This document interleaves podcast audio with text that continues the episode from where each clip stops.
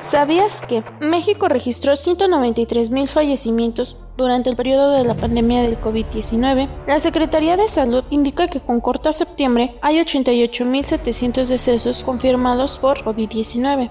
También la Secretaría de Salud de México tenía previsto registrar 524.920 muertes entre el 1 de enero y el 26 de septiembre, pero se registraron 718.090 decesos. La diferencia, por lo tanto, es de 193.170 muertos. Esto representa un incremento en el 36.8% más de lo esperado. Y según la Secretaría de Salud, este exceso inició en la semana 13 del presente año. Esto quiere decir que fue a finales del mes de marzo, cuando se presentó la primera curva de contagios por el SARS-CoV-2.